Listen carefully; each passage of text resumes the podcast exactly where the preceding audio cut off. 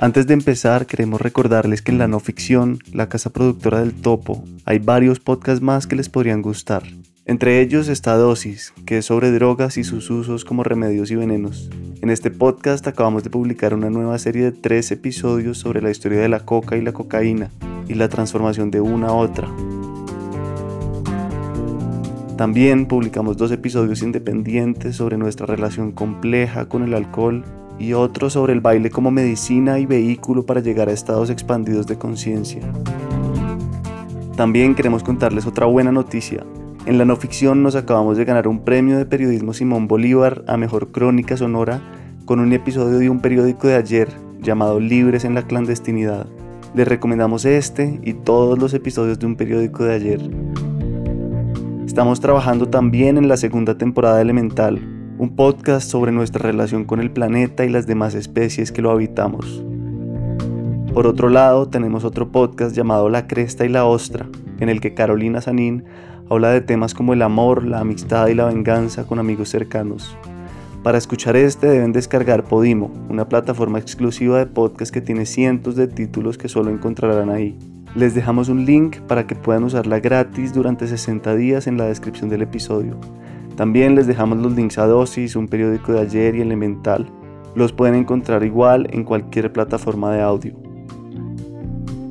Si quieren estar más enterados de los proyectos de la no ficción, entren a lanoficción.com o síganos en nuestras redes sociales. Estamos como la no ficción. También pueden seguir las redes individuales del Topo o de Elemental. Y ya saben, en nuestra página web pueden comprar también el libro del Topo y unirse a nuestro programa de membresías para apoyar este proyecto y recibir beneficios adicionales.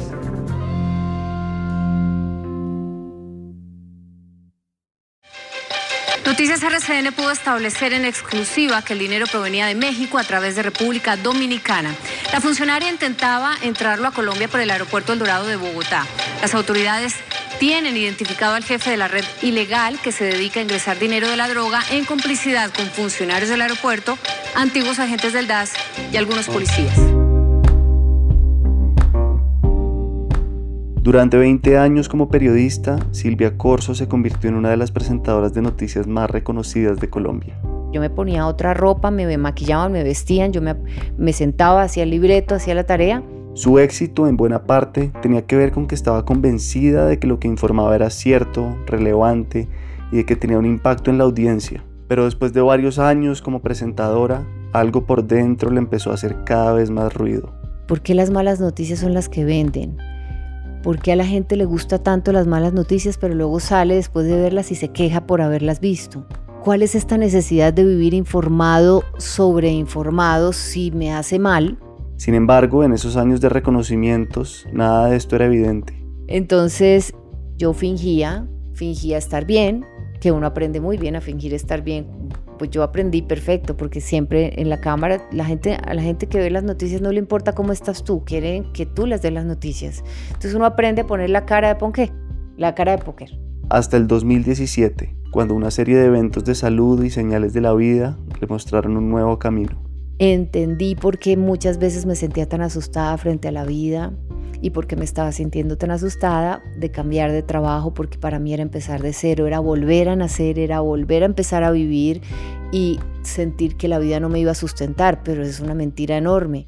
En sus palabras, hoy en día dice, Siempre quise que ese impacto fuera suficiente para que dejáramos de ser los espectadores del mundo que no nos gustaba y decidiéramos cambiar esa realidad. Un día fui consciente de que yo quería estar frente a una cámara para darles esperanza, no malas noticias. Entendí que para cambiar el mundo debemos primero convertirnos en las personas capaces de hacerlo. Hablamos con Silvia Corso de los momentos cruciales de su vida, de un curso de milagros, un libro que algunos describen como un tratado de amor o como un entrenamiento mental, de las noticias, de la enfermedad, del camino que ha recorrido y de su misión hoy en día, que tiene mucho que ver con ayudar a otros a conectarse con su propio poder. Bienvenidos al Topo, un podcast de entrevistas con personas que tienen formas de vivir y pensar fascinantes.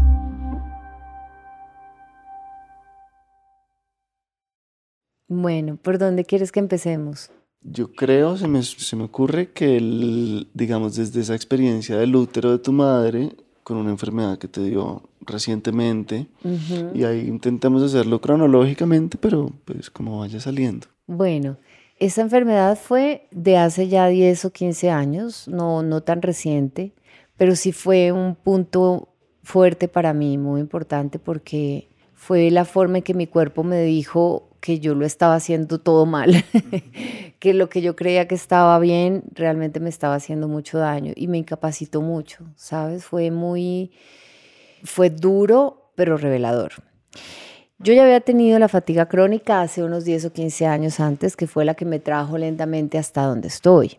Pero en la mitad entre ese momento y este, en esa mitad del camino, se me presentó como esa, yo creo que todos entramos tal vez a ese cruce de dos vías.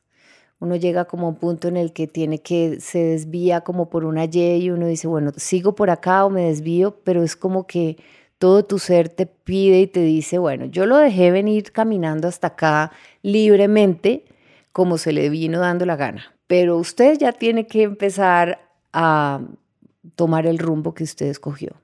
¿Cuándo, cómo? Eso no importa, pero usted lo escogió, así que cambie. Y es ese momento en el que uno dice, no me puedo escapar, no lo puedo seguir evadiendo, no me puedo ir de aquí.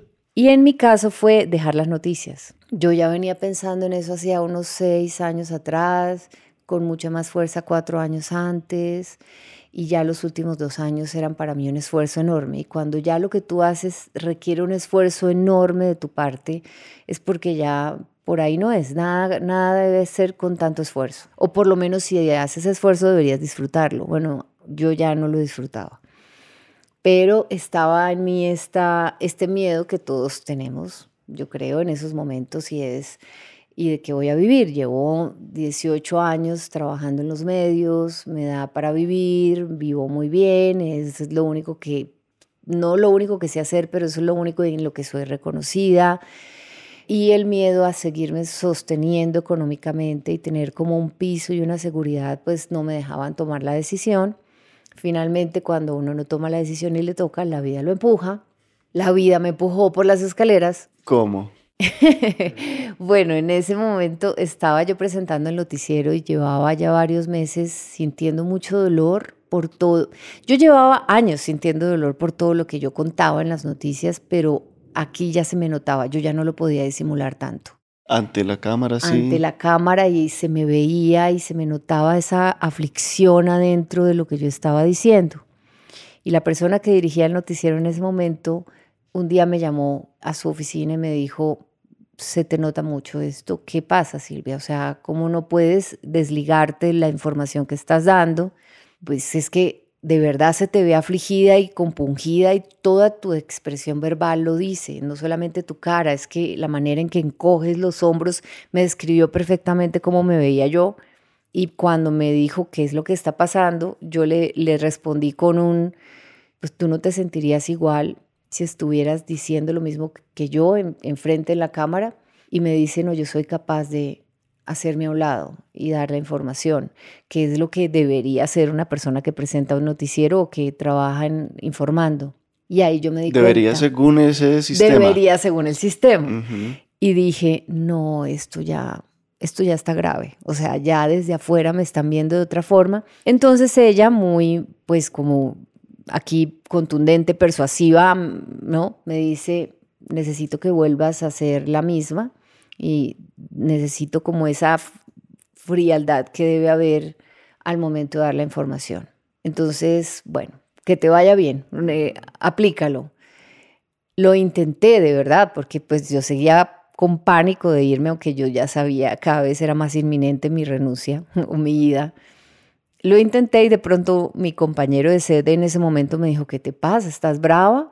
¿Por qué? Pues porque es que estás regañando a la gente esa no eres tú, ya tú le hablas fuerte a la gente y les gritas y los regañas, entonces me di cuenta de que yo no podía ya, o sea, estaba fingiendo.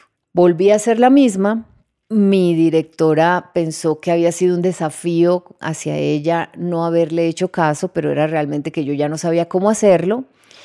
Y un día me sacó del aire, pero me dejó sentada. ¿Cómo así? Eh, había un terremoto en ese momento fue pues obviamente noticia de última hora, todos tener que, pues todos tenían que correr y la, y la información se improvisa mucho porque pues hay información que se va generando todo el tiempo, no está en el prompter, tú tienes que estar ahí en la jugada, pues.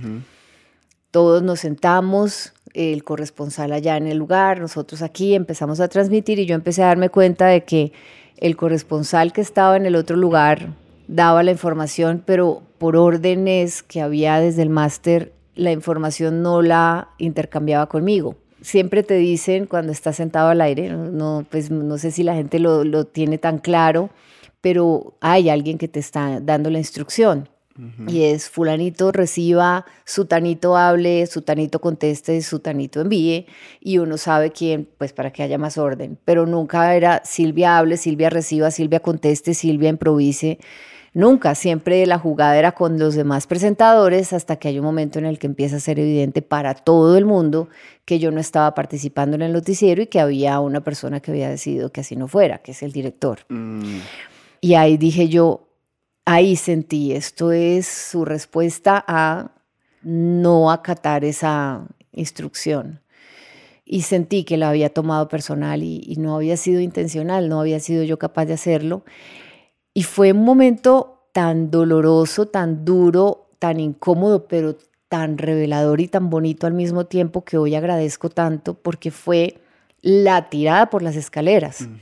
que tú vas bajando por las escaleras, pero vas dando las gracias mientras te golpeas la cabeza, el codo, el hombro, porque dije, este es el momento. O sea, este es el momento que la vida me está mostrando, ya no puedo seguir. ¿Qué dice mi ego? Y aquí esto es algo de lo que yo aprendí ya a observar desde afuera en mí. Hay esa vocecita que te dice que reacciones y la otra que te dice no. Mira detrás de lo que está pasando lo que tienes que ver, no reacciones. Observa, aprende. Entonces la, la vocecita de la reacción me decía, levántese, quítese el micrófono, levántese y váyase porque esto es, esto es indignante.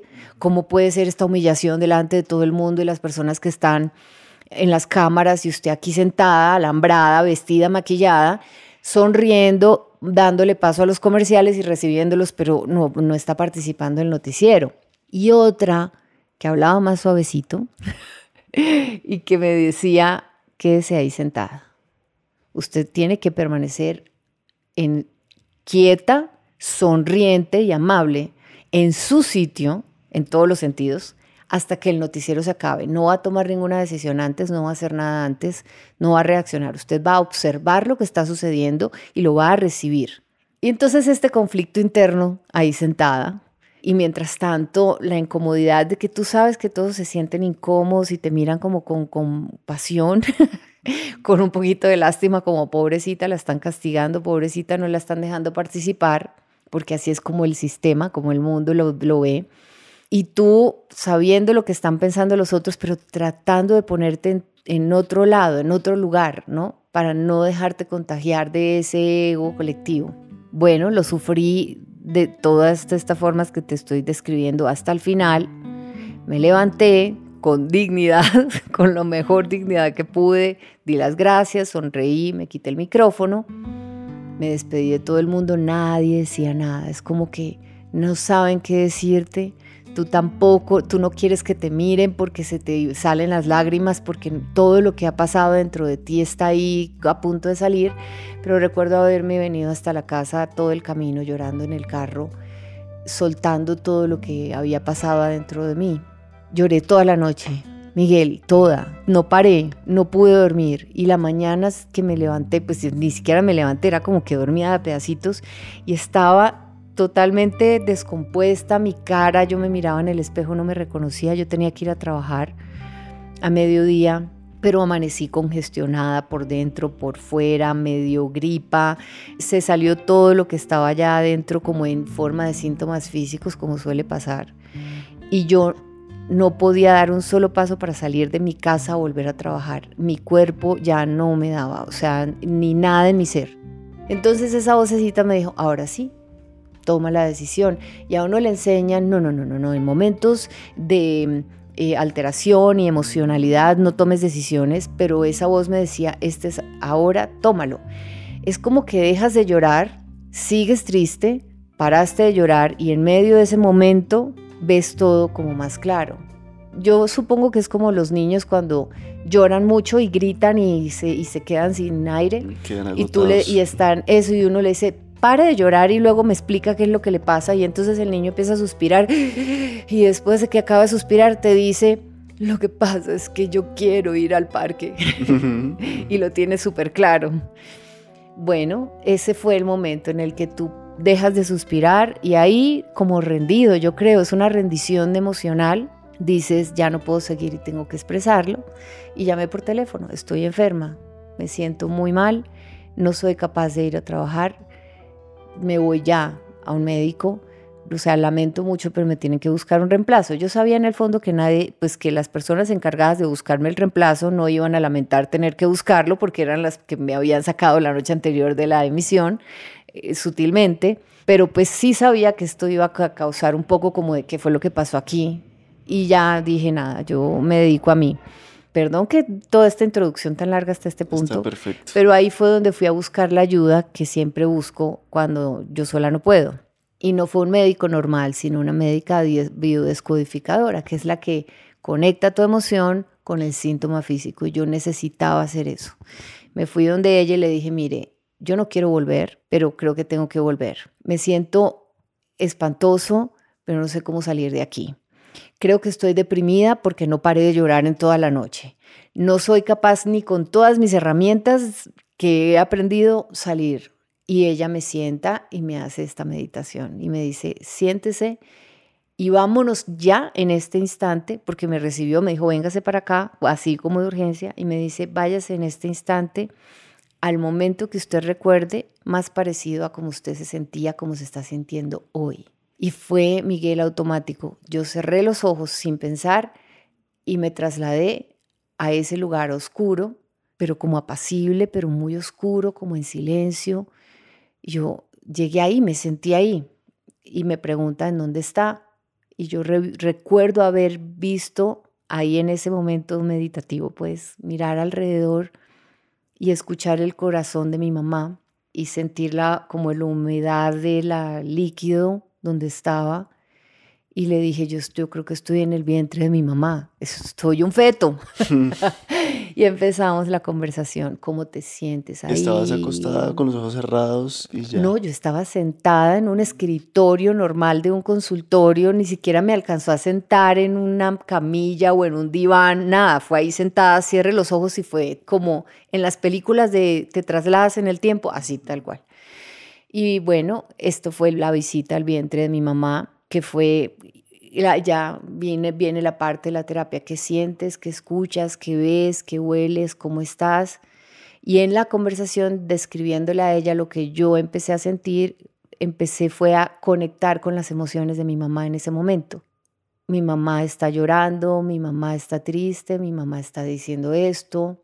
Y no sé si quieres que te siga contando la historia, porque yo me puedo sentar aquí a hablar. Y mi mamá está diciendo esto, mi mamá no quiere darme a luz, mi mamá no me quiere tener está llorando y empieza ella ya, háblame más de lo que está pasando con tu mamá, pregúntale porque ella, aunque eres un feto, se puede comunicar contigo, tú le estás recibiendo la información. Y la conclusión en medio de la conversación que tuve ahí fue, ella me dice o me comunica o me transmite que está muy asustada porque queda embarazada sin haberse casado todavía y pues está asustada por la represalia o el castigo que pueda tener en su casa. Esto ha sido terrible, ya la conmoción entre ella, mi papá, que en ese momento era su novio, eran súper jovencitos los dos, y ella había pensado en no tenerme y lo había intentado, pero no lo logró.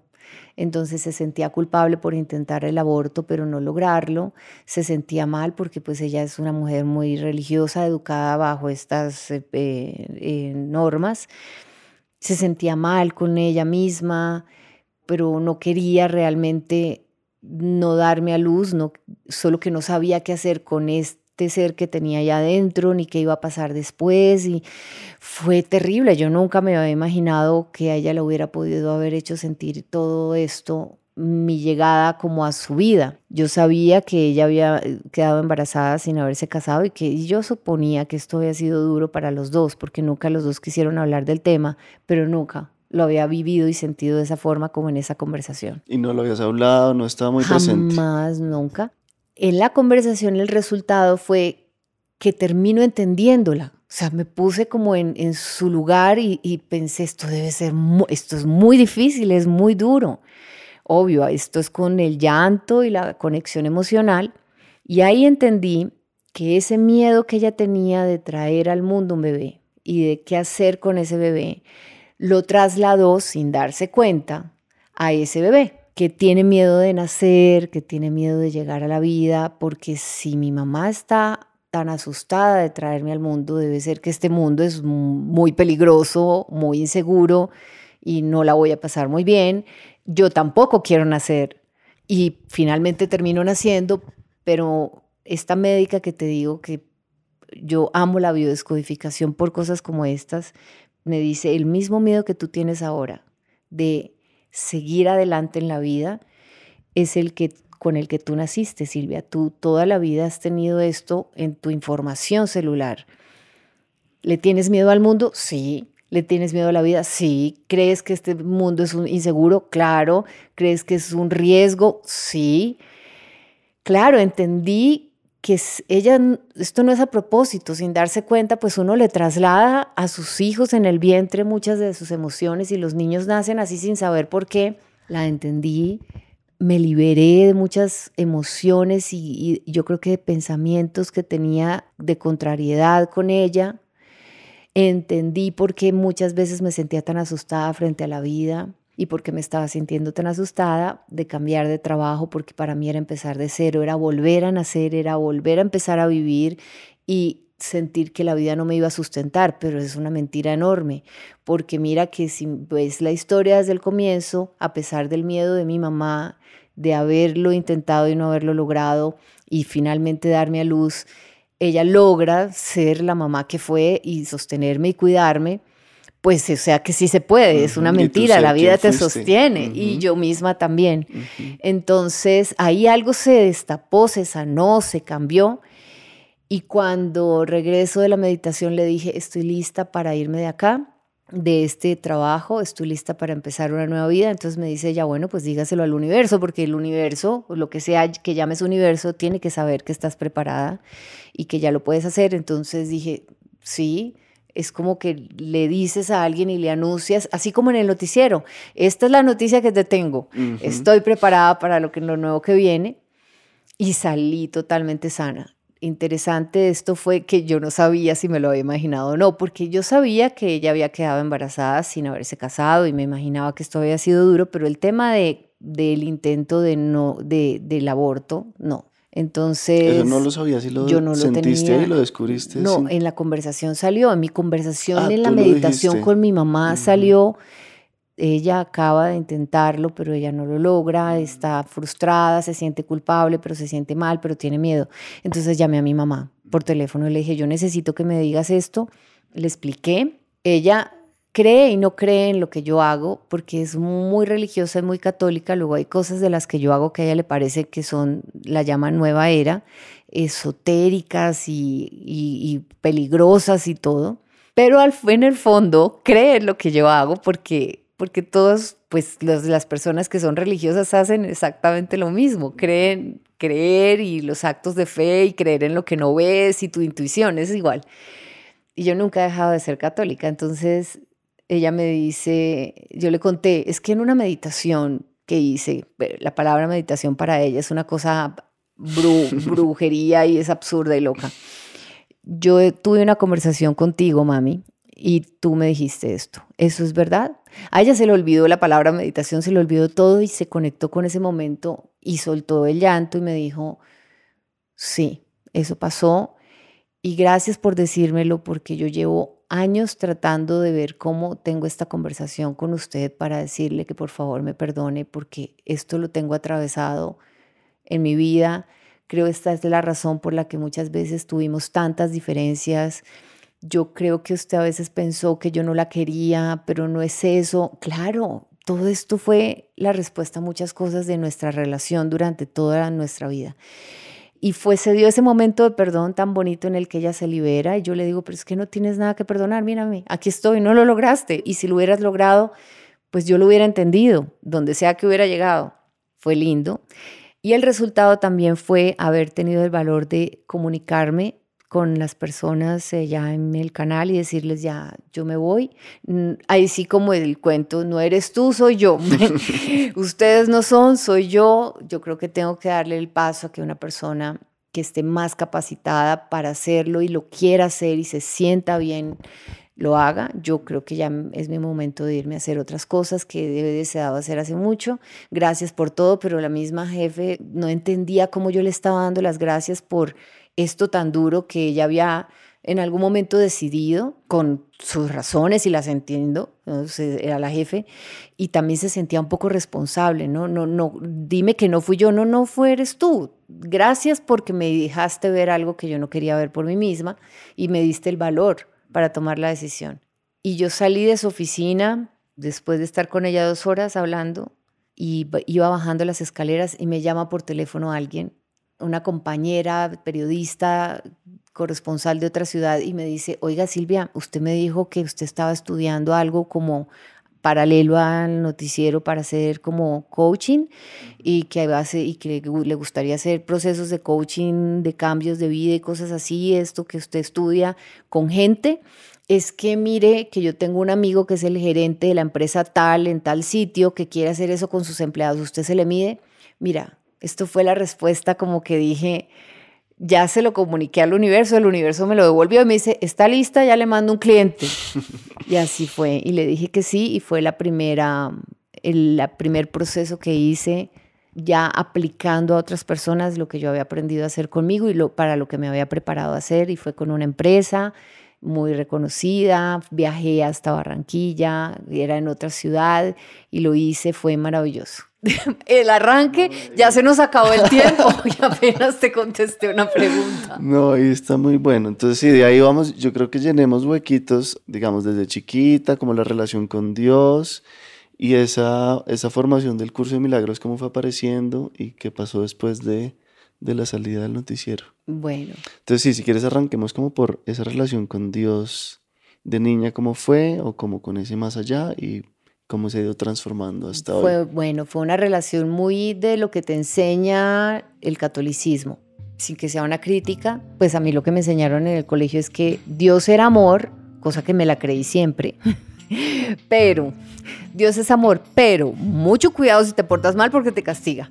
Mucho cuidado si tal cosa porque no sé qué. Tenle miedo porque ese man, ese señor es bravo cuando se enoja. Y a mí, así fuera desde de chiquita, pues yo ya tenía estas inquietudes y yo decía, pero no, no, no, no, algo no me cuadra. ¿Cómo así que me dicen una cosa por un lado, pero me lo describen de otra forma? ¿Dónde está la incoherencia? O son ustedes o yo no estoy entendiendo bien. Entonces, crecí creyendo en el amor, crecí creyendo en el amor incondicional, en un ser más allá de mi alcance que protegía y sostenía todo el orden divino, en esa energía y esa fuerza creadora que lo sostiene todo a pesar del caos, pero no me cuadraba como qué cara le pongo, qué cuerpo le pongo, qué características eso no me cuadraba y yo hacía muchas preguntas, muchas veces muy incómodas para las religiosas que me educaron, pero siempre ellas buscaban la forma de contestarme como para que allá no más Silvia. y se quedaron ahí.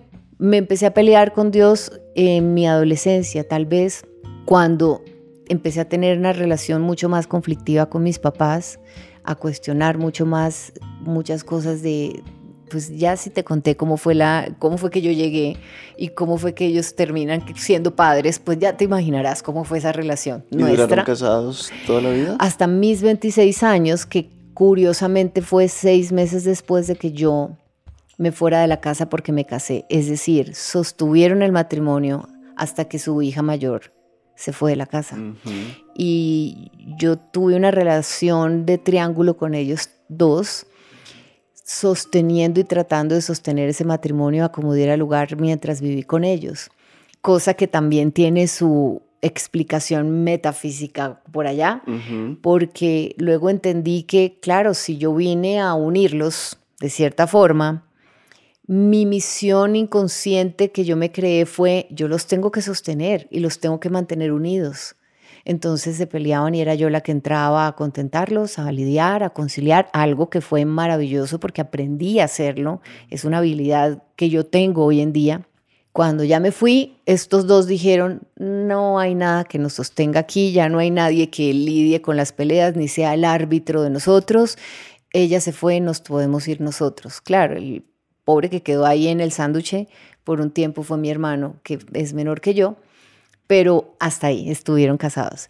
Y mm, me peleé con, e, con la idea de Dios en ese momento. Me sentía muy afligida, muy desamparada. Yo me fui de mi casa cuando tenía 19 años más o menos, no había terminado la universidad y me sentí muy desarraigada, muy perdida del mundo porque me fui sin saber ni tener trabajo, ni haber terminado la universidad, ni saber a dónde ir peleada con mis papás, peleada conmigo, peleada con el mundo, peleada con Dios. Pero ahí, perdón, a los 19 te fuiste de la casa y a los 26 otra vez o cómo fue? Ah, fue que yo ah. regresé, me fui de la casa, regresé unos tal vez seis meses antes de casarme, porque mi primer esposo, el papá de mi hijo, me dijo, yo me caso, me quiero casar con usted, pero yo no me caso si usted no vuelve a su casa, si sea dos semanas. ¿Por qué? Sí, ¿por qué? Es lo mismo que yo le digo. Llamémoslo ya y le preguntamos porque todavía no entiendo. yo me imagino que tiene que ver con sus costumbres y sus creencias religiosas, pero le agradezco haberlo hecho porque eso hizo, obligó, forzó que yo me reconciliara con mi papá, con el que duré brava años, para más o menos como que él sentía, si yo voy a casarme con usted y va a ser mi esposa y vamos a tener hijos, yo no quiero estar peleada con su familia. Así que me hace el favor y usted se arregla con su familia, yo la saco de su casa como es y mi hijo va a tener unos, una familia medianamente normal. Y claro, me forzó a regresar.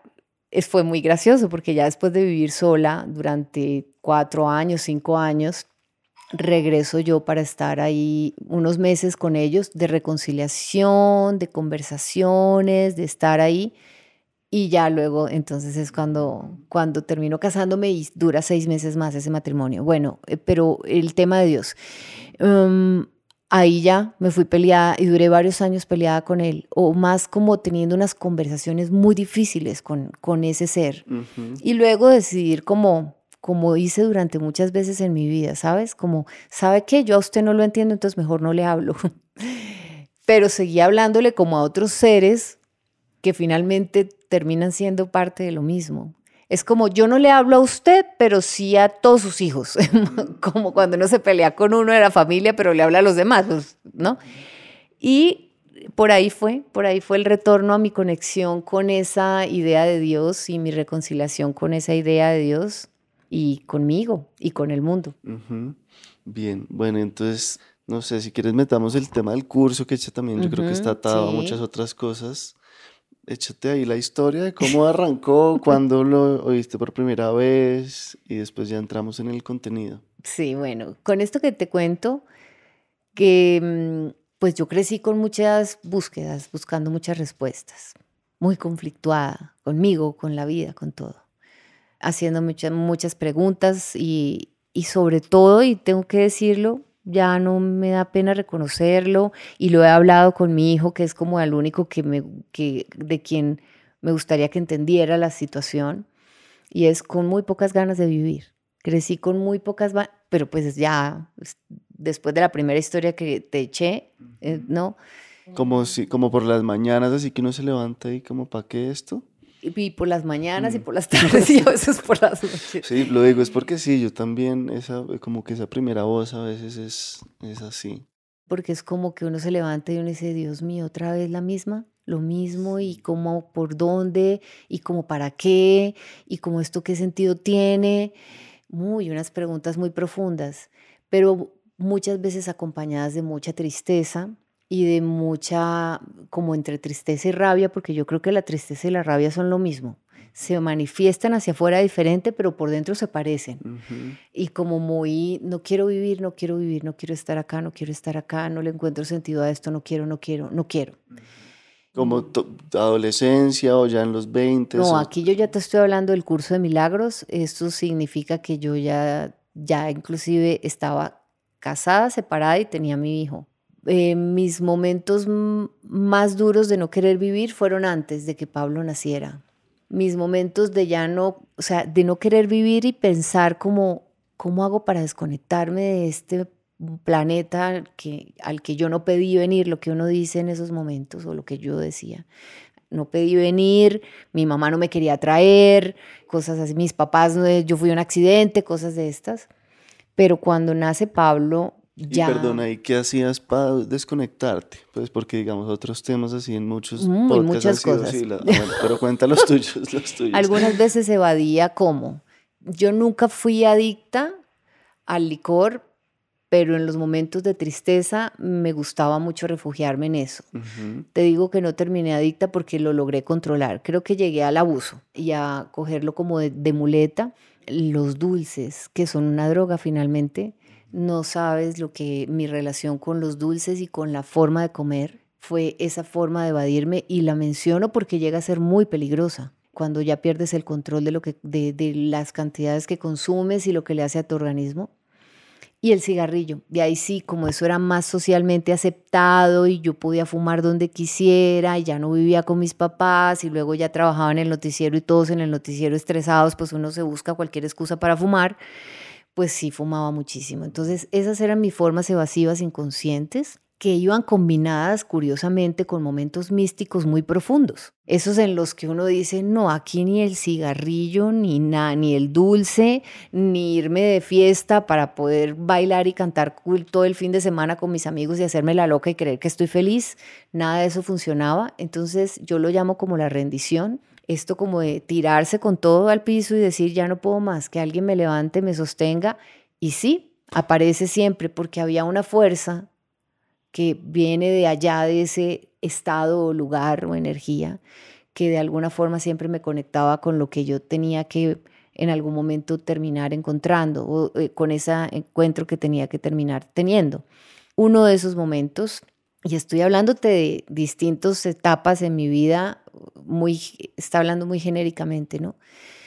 Recuerdo, y esto te lo voy a conectar con el curso, recuerdo que estando ya, ya adulta, no había todavía tenido a mi hijo.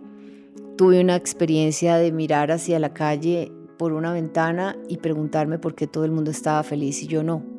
Veía un parque afuera y todos se veían sonrientes y felices y yo no encontraba razones a pesar de que era un día maravilloso, soleado, con cielo azul divino.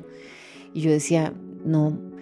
Y todas las ventanas estaban totalmente bloqueadas, cosa que agradecí. Bajé por las escaleras y dije, yo necesito conectarme con la vida de alguna forma, porque, porque esto que estoy pensando no me gusta.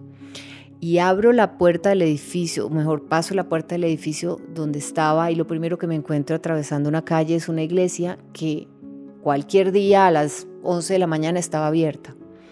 Entré a ese lugar para llorar, no para rezar, para llorar porque necesitaba soltar esto en privado y me fui al fondo, al fondo, o mejor sí allá al, altar adentro, y había una virgen, y yo me le arrodillé diciéndote esto sin que yo haya sido la más religiosa ni nada de estas cosas.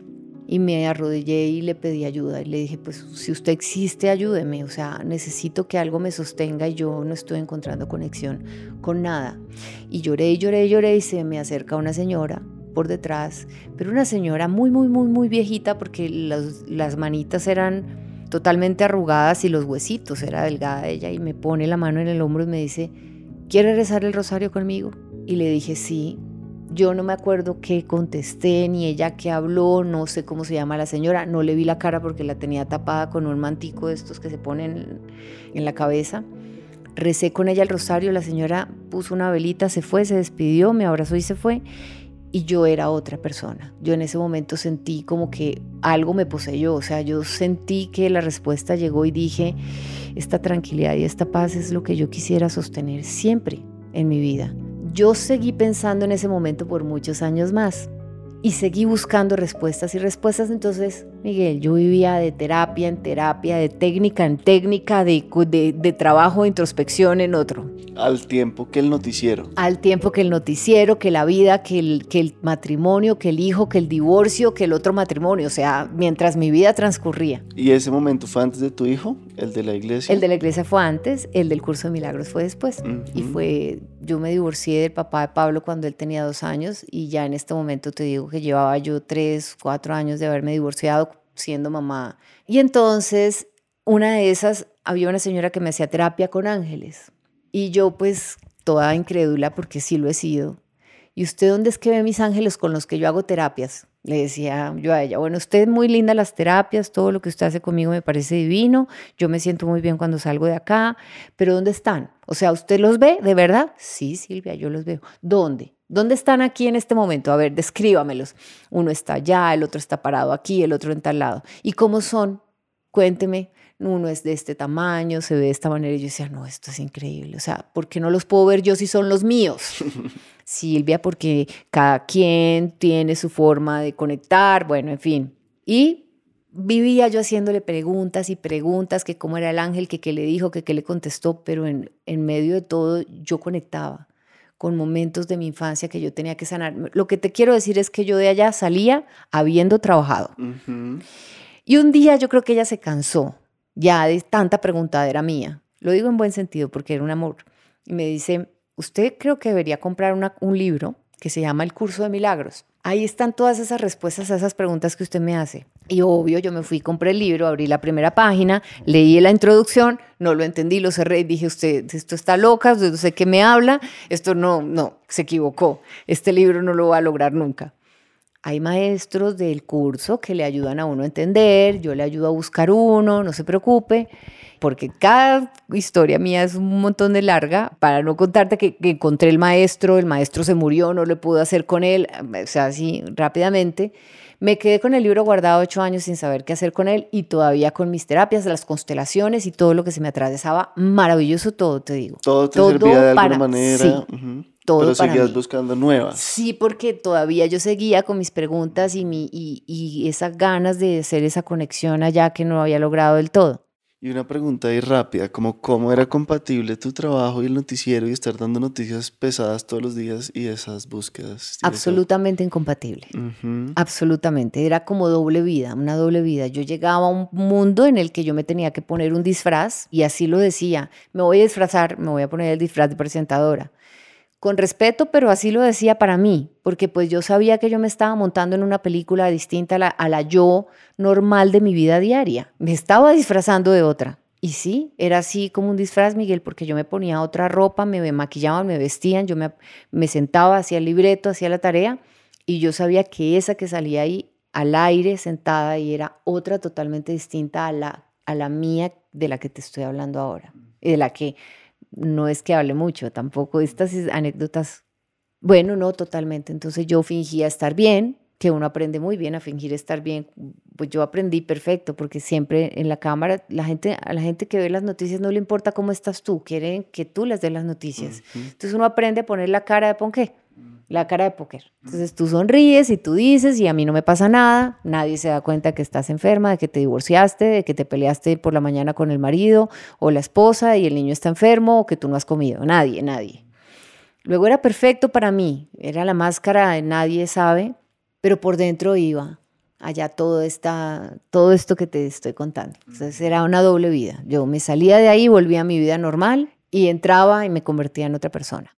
Después hablamos un ratico de las noticias ya al final, pero volvamos a esto. Y entonces, en este tema, nada, seguí ocho años con el curso guardado, el libro, sin saber qué hacer con él, hasta que viene el punto en el que me enfermo, que te digo, no te estoy hablando del momento en el que renunció de las noticias, que fue este momento duro de sentirme deprimida, sino unos años antes a tomar la decisión, que es cuando me da la fatiga crónica con fibromialgia y eso fue un combo ahí como llega como eh, de los riñones mal, la tiroides mal, los triglicéridos, todo estaba loco y además tenía ansiedad, depresión eh, y algo que se llamaba fobia social, que supe en ese momento que existía, pero no tenía ni idea. Y es que le da, te da miedo enfrentarte a la gente, estar en lugares concurridos, estar en ambientes sociales en donde tienes que interactuar con personas y ser políticamente correcto y estar ahí en, en los ambientes sociales. Es pánico para mí.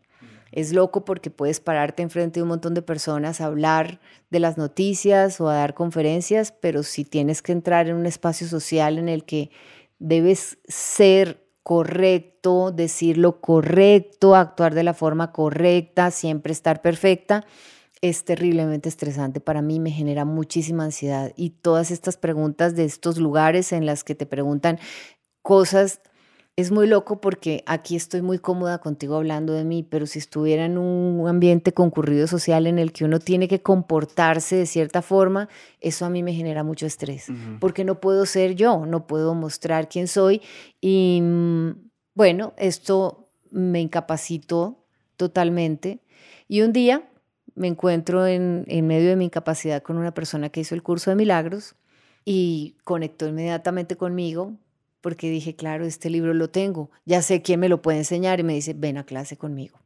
Yo me curé de una artritis porque he hecho el curso de milagros y aprendí que tenía rabia, que tenía que perdonar, que tenía que soltar.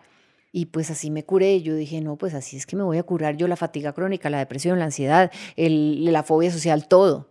Y sí, sí fue así porque fue el comienzo de una curación que empieza en la mente y se va reflejando en el cuerpo. Eso también lo aprendí ahí. Y entonces describamos un poquitico el curso, así, pues es un libro de no sé cuántas páginas, pero lo, lo, inicial, así como para alguien que no lo conoce, es cómo lo describes. Yo lo describo como un curso de entrenamiento mental, en el que tú aprendes a deshacer tus creencias, primero a conocer tus pensamientos y tu sistema de pensamiento acá en el mundo, que es el sistema de pensamiento del ego. Realmente el ego es el que funciona aquí en el mundo físico deshacer esas creencias y esos pensamientos que son los que te causan miedo, dolor, rabia, todos los pensamientos negativos, creencias con los que crees que funcionas en el mundo, pero en últimas terminas funcionando muy mal porque no eres ni feliz.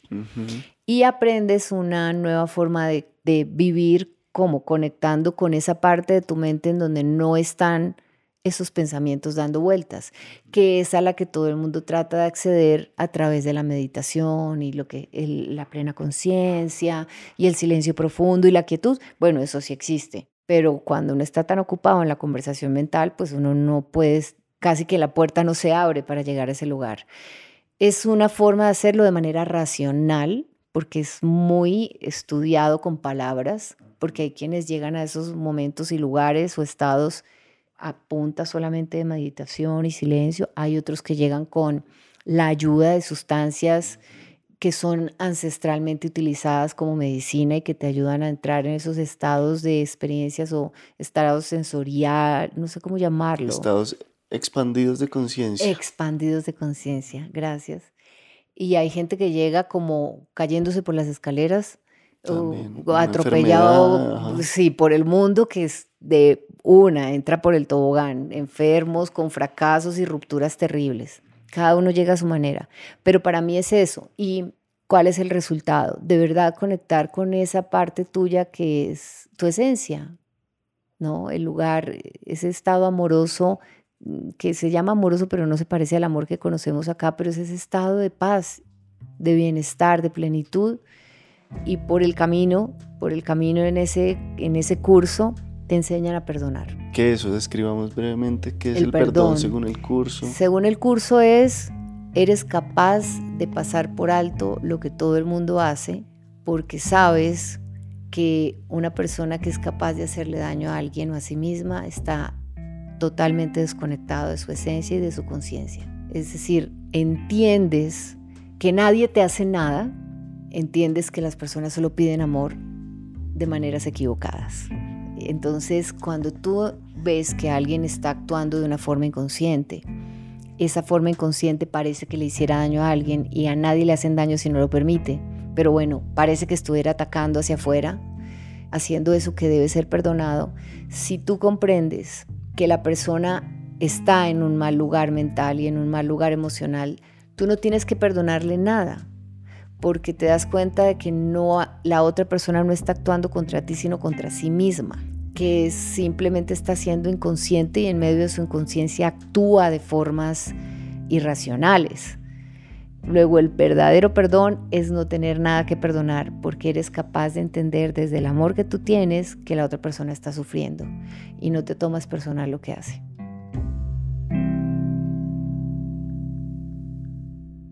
Pues para que no se nos pase lo de las noticias, sí me parece ah, interesante. sí, tú quieres que hablemos de eso. Sí.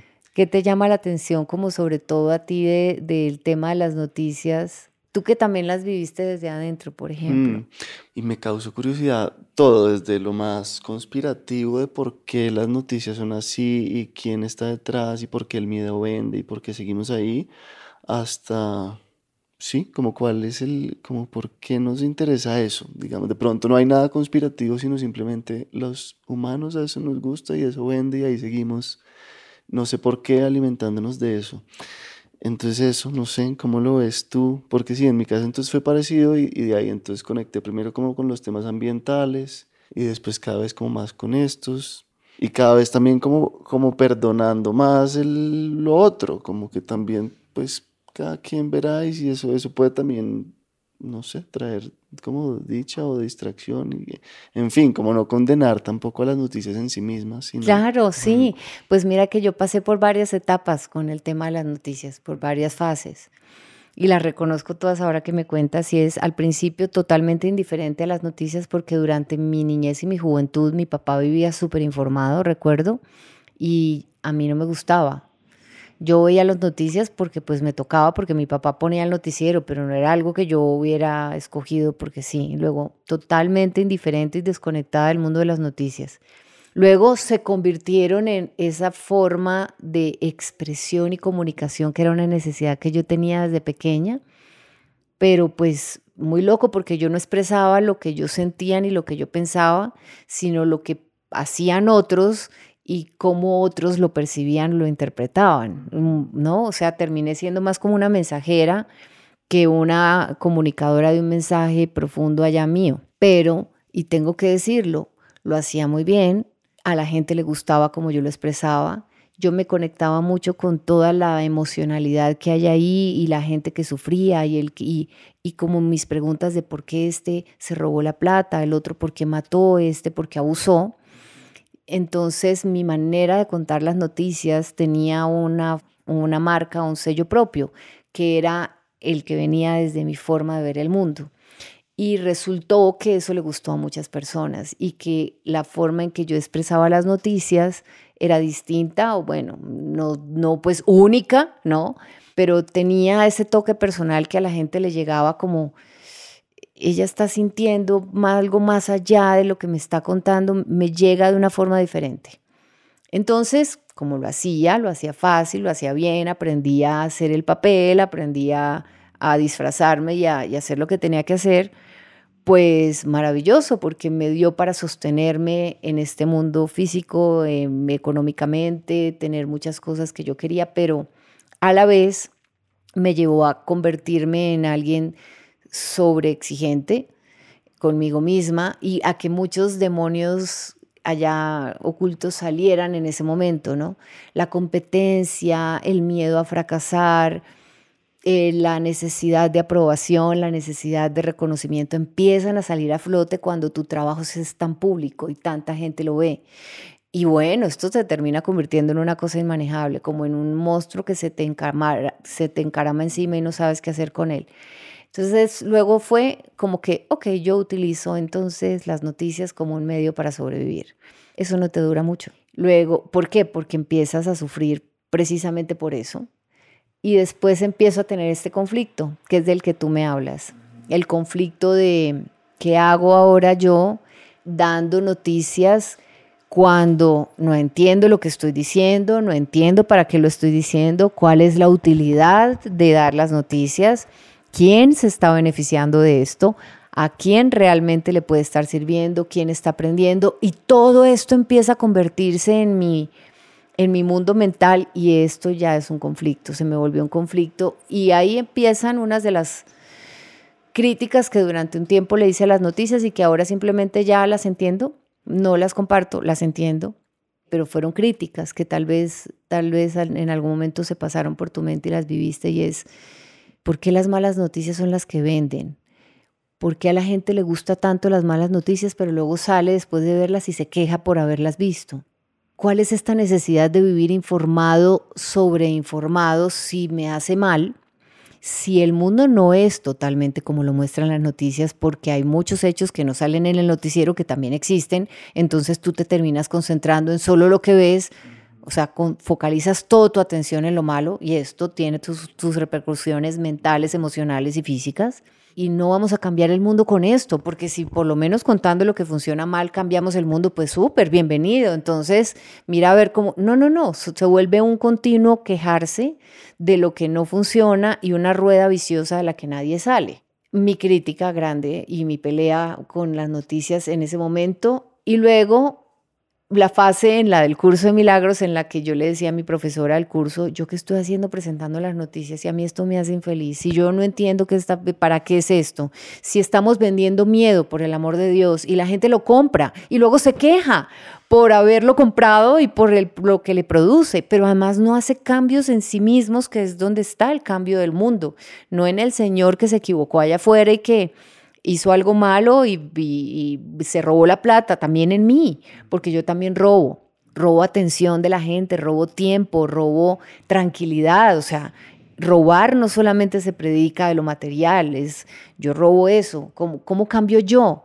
En vez de criticar al que estoy viendo en el noticiero, a bonita pantalla donde yo me siento, a proyectar afuera todo lo que a mí no me gusta de mí y decir que los malos son los demás. No, pues esto qué es. Bueno, más o menos te estoy dando una muestra de todos mis conflictos internos en ese momento.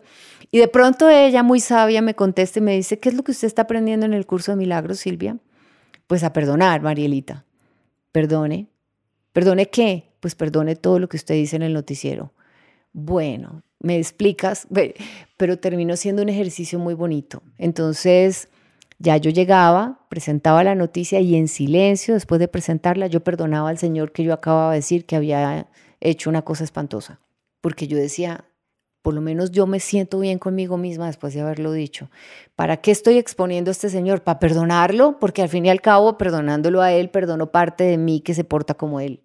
Wow, y lo lograbas. Sí, salía bien, o sea, sí cambió, porque antes salía muy convulsionada y ahora ya salía más tranquila. Yo decía, bueno, puede que esto no sirva para nada, pero yo me siento bien habiendo perdonado. Y entonces yo me la pasaba perdonando, perdonando todo el noticiero, sí se siente muy bien. Y fue una época de reconciliación con este mundo. Y luego viene la otra, que es la que te termino contando de cuando ya no conecto, ya listo, ya los perdoné a todos, yo no puedo seguir el resto de mi vida perdonando gente, yo quiero transmitir otro mensaje, dar un mensaje y comunicar algo totalmente distinto. Empezó a surgir en mí esa necesidad. Yo quiero hablar de otras cosas. El mundo no es solo miedo, terror, robos, miseria. Hay más, hay esperanza, hay amor, hay actos de bondad, hay cosas buenas empecé a prepararme para eso, a hacerlo conmigo, a prepararme para ayudarle a otras personas, pero no tenía el valor de hacerlo.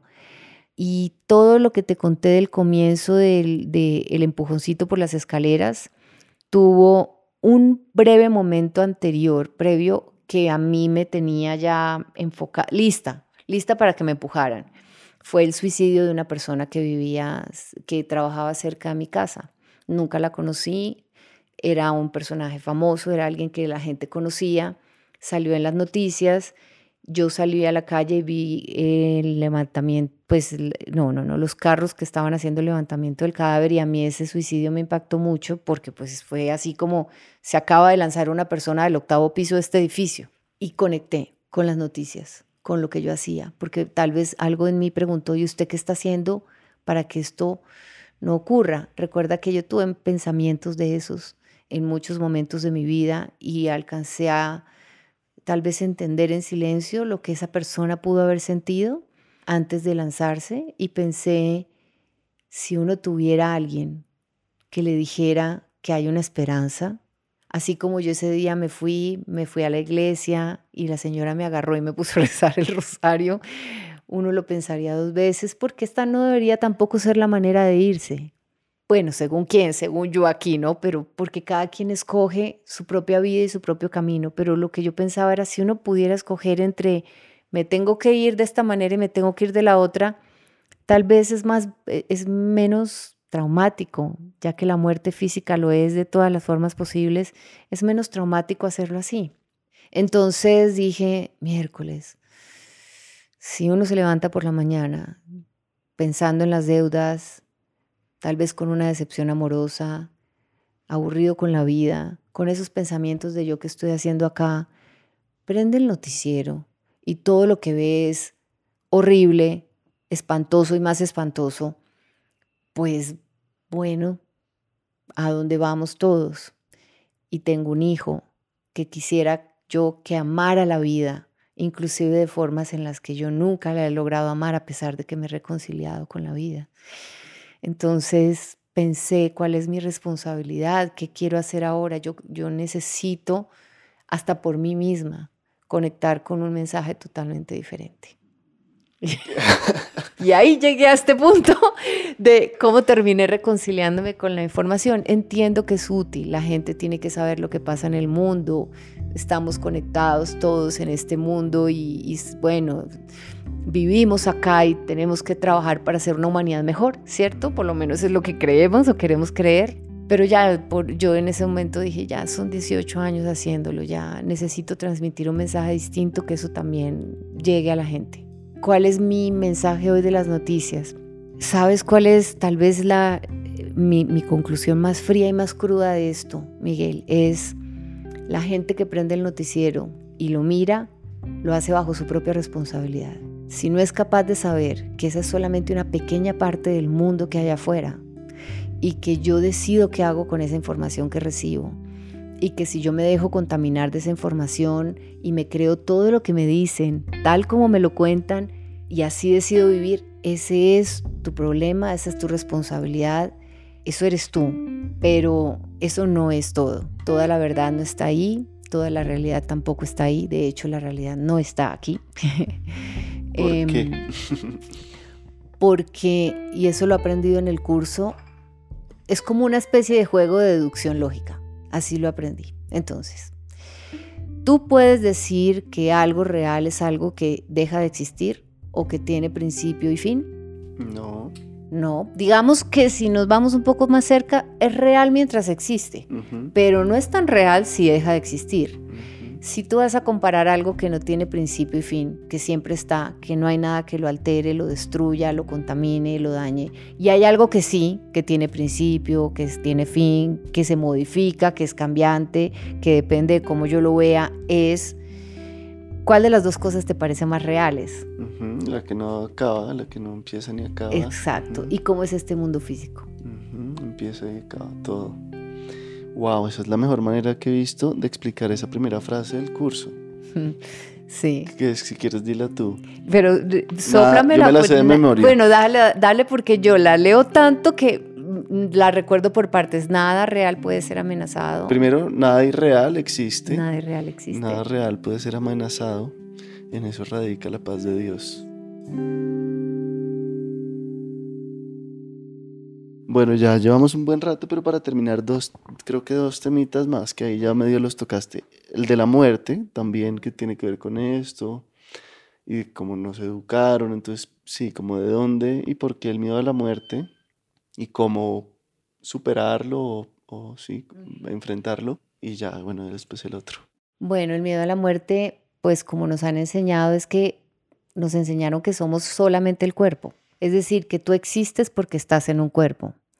Existes en este mundo físico aunque no tengas un cuerpo, pero el cuerpo te ayuda a que los demás te vean, más o menos. No- eso no significa que seas solo ese cuerpo. Hay algo dentro de ese cuerpo que le da vida al cuerpo. Según el curso es la mente y lo que está en la mente. Según la biología es el cerebro y cómo el cerebro funciona. Pero finalmente la mente le da órdenes al cerebro, ¿no? ¿Qué es la mente? Pues es una cosa etérea, como una energía llena de información que no se puede tocar y sentir y nosotros que vivimos en este mundo físico somos muy malos para creer que sea real algo que no podemos ver o sentir. O no, más como percibir a través de los sentidos. Porque verlo lo podemos ver, pero no con los ojos del cuerpo. Sentir también, pero pues no se siente con las manos. A la mente, dices. Exacto, que es la mente. ¿Cómo la tocas? ¿Qué- ¿De qué color es? ¿Dónde ¿no? está? ¿Dónde está? Bueno, para no como perderme. Nos enseñan que somos solamente el cuerpo. Si no te ves, no eres. Si no te notas, no existes. Si no tienes un nombre, no te identifican. Y bueno, en parte sí. Pero no eres solamente el cuerpo. Esto es un vehículo como que te prestan, porque sí es prestado, temporalmente porque es temporal, en el que te metes más o menos, tú como que entras ahí y a través de él tienes contacto con el mundo físico y, vives experiencias en este mundo físico. Pero eso no significa que tú seas solo eso, ese es el carro. Te subes a tu carro, que hoy puede ser una marca, mañana puede ser otra, pero es el vehículo en el que te mueves, no eres tú. Si creemos que somos eso, cuando eso deja de existir aquí en el mundo de las formas, o cambia, o se destruye, o le pasa algo, sufrimos. La muerte de la que hablamos nosotros es cuando el cuerpo ya deja de existir, ya no funciona más, ya cumplió su función. Obvio, le tenemos miedo a eso porque creemos que en ese momento nosotros como seres también vamos a dejar de existir. Luego, para poder cambiarle ese miedo a la muerte, para poder dejar de tenerle miedo a la muerte, necesitamos darnos cuenta de que somos más que el cuerpo, que nosotros solamente le damos órdenes al cuerpo, órdenes al cuerpo y vivimos a través de él o experimentamos a través de él, pero somos más, somos esa mente que no tiene límites, que va más allá de todo, que lo abarca todo, que es capaz de amar, que es capaz de crear cosas maravillosas. Luego, para dejar de tenerle miedo a la muerte, uno sí tiene que cambiar esa creencia. No hay otra forma. O sea, te tienes que hacer el cambio de chip, por decirlo así. Mientras que pienses que eres un cuerpo, cualquier cosa que le pase a tu cuerpo te va a asustar. Cuando no, puedes entender que a tu cuerpo le está pasando algo, pero eso no te afecta a ti y tú con eso que le está pasando a tu cuerpo aprendes, haces, creces, usas eso para tu propia vida, lo vives, lo vives, lo experimentas. Entonces, eso es lo que yo he aprendido sobre la muerte y poco a poco he ido aprendiendo a soltar ese miedo, conectándome más con la idea de que soy más que eso y también los demás. Hoy en día, para terminar, me va mejor con mi propia idea de mi muerte. Ya no la miro con un escape, como un escape o una salida, como alguna vez la vi. Ya hoy la muerte la veo como una transición necesaria, normal, que no va a afectar mi propia esencia ni mi espíritu. Mm, todavía me cuesta un poquito más con el dejar de ver en un cuerpo a las personas que yo quiero. Y especial, especialmente con mi hijo, que es lo que me conecta con el mundo con este, lo que me ha ayudado a hacer los trabajos de quedarme bonito. Yo, si lo puedo resumir, por eso te hablaba antes de Pablo y después, porque cuando él nació, mi responsabilidad hacia él fue tan grande y el amor que él me comunicó con su sola existencia o la conexión que tuve hacia el amor a través de él, me hizo sentir el deseo de quedarme, pero quedarme feliz y quedarme bien quedarme bonito. Todavía me cuesta. Yo pienso en eso y digo, Dios, tengo que trabajarlo mucho porque Pablo también es pasajero. La gente que amamos son pasajeras en este mundo físico. No solamente existen en el mundo de las formas, siguen estando a pesar de que no estén en un cuerpo, aunque no las pueda ver y no las pueda tocar. Y me lo tengo que recordar. Porque ahí viene pues el apego a, ¿a qué? a sentirte, ¿no? Yo he aprendido más a cuidar mi cuerpo ahora que lo veo como algo pasajero que cuando yo lo veía como algo, como si yo eso fuera yo y como si me fuera a durar toda la vida. Increíble, ¿no? Si crees que te va a durar toda la vida, lo maltratas y lo trasteas de un lado para otro sin pensar en él. Y cuando sabes que esto es pasajero, lo respetas, lo cuidas. Quieres estar en un vehículo polichadito, bonito, en el que te ande. que te funcione bien. Qué bien. Y sobre la enfermedad, creo que ahí también tiene mucho que ver, es muy parecido, ¿no? Como que... Sí. Cuéntame. Pero básicamente el tema de la enfermedad, como lo explica el curso y lo he aprendido a través de mis propias experiencias de enfermedad, es la mente es la que se enferma porque son esas ideas que de tu mente las que viven dentro del cuerpo y son las que proyectas en el cuerpo y las proyectas a través de emociones. Y las emociones hacen esa energía que se mueve dentro del cuerpo y hace sus propios estragos, es decir, actúa en tu cuerpo. Entonces, si es una energía es, eh, acumulada de tristeza, de ira, de, sentimientos negativos, emociones negativas, pues puede llegar a dañar un órgano, a afectar el funcionamiento de un órgano, a incapacitarte por completo. Todos esos pensamientos de los que te hablo que tenía antes del curso de milagros y mis emociones allá contrariadas y que no sabía qué hacer con ellas, pues terminaron repercutiendo en una enfermedad autoinmune, en una fibromialgia y en todas esta la depresión y la ansiedad. Es la manifestación de el cuerpo enfermo, la manifestación de una mente enferma, de una mente que no se ha curado, de una mente que tiene pensamientos que no son sanos. Entonces, la forma más efectiva de curarse, no la única, pero sí la más efectiva sería yendo a, sanar tu mente. ¿Cuáles son esos pensamientos que te hicieron enfermarte? y ayudar a que te recuperes o prevenir que te enfermes. Y sabes, aún así a veces, como esto opera tanto en el, en, el subconsciente, muchas veces te enfermarás, aunque estés haciendo trabajos de sanación tuyos, ¿no? Y de curación emocional. Entonces es cuando uno debe entender qué es lo que la enfermedad le está enseñando, que lo hablábamos antes de empezar la entrevista sobre el libro que leíste de cómo se llama la enfermedad como camino, que yo lo llamo el propósito de la enfermedad. Y es, bueno, si yo ya tengo esta enfermedad porque se manifestó este síntoma físico, más allá de que yo haya trabajado o no para, me haya cuidado o me haya trabajado para evitarla, ¿qué es entonces lo que me está diciendo la enfermedad? ¿A qué me está invitando? ¿Cuál es el aprendizaje aquí? ¿Cuál es el propósito de, que mi cuerpo me esté comunicando esto y cómo lo voy a utilizar como una herramienta para transformarme, para conectarme con mi esencia, para sanar heridas, para tal vez ser el canal de comunicación de otras personas que los conecte también con el amor, con el perdón. Todo tiene un propósito.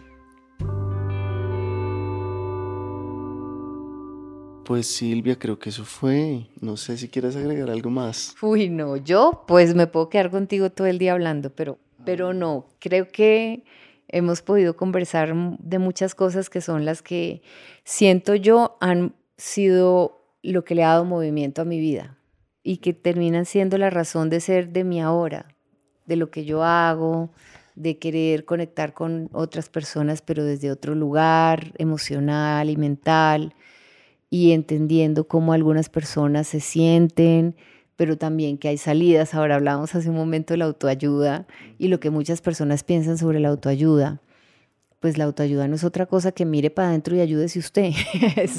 Sálvese usted, pero como usted no es capaz a veces, pues entonces pide ayuda y ayude que otro lo muestre cómo salvarse usted, pero siempre el trabajo va a ser de uno, porque estamos viviendo en un mundo que no es eterno, es perecedero, esperando llegar al lugar en el que realmente estamos como espíritu, pero no sabemos cuál es el camino para llegar ahí. Lo aprendemos acá. De hecho, ni siquiera sabemos que hay una forma de vivir acá estando allá, en ese estado mental que muchos creen que es un lugar y lo llaman cielo, pero realmente es un estado mental de paz y plenitud que se puede experimentar en cualquier momento o lugar. Pues no es eso lo que todo el mundo quisiera, lo llamamos felicidad, pero es más o menos eso.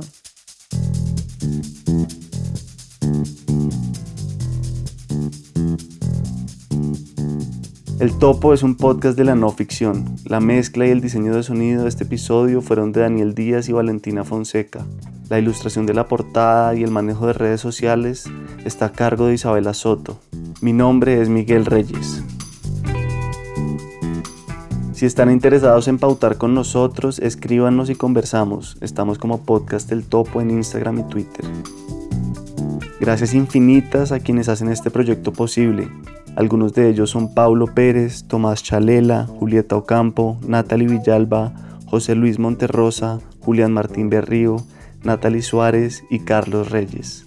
Muchas gracias a ellos y a cada uno de ustedes por estar acá.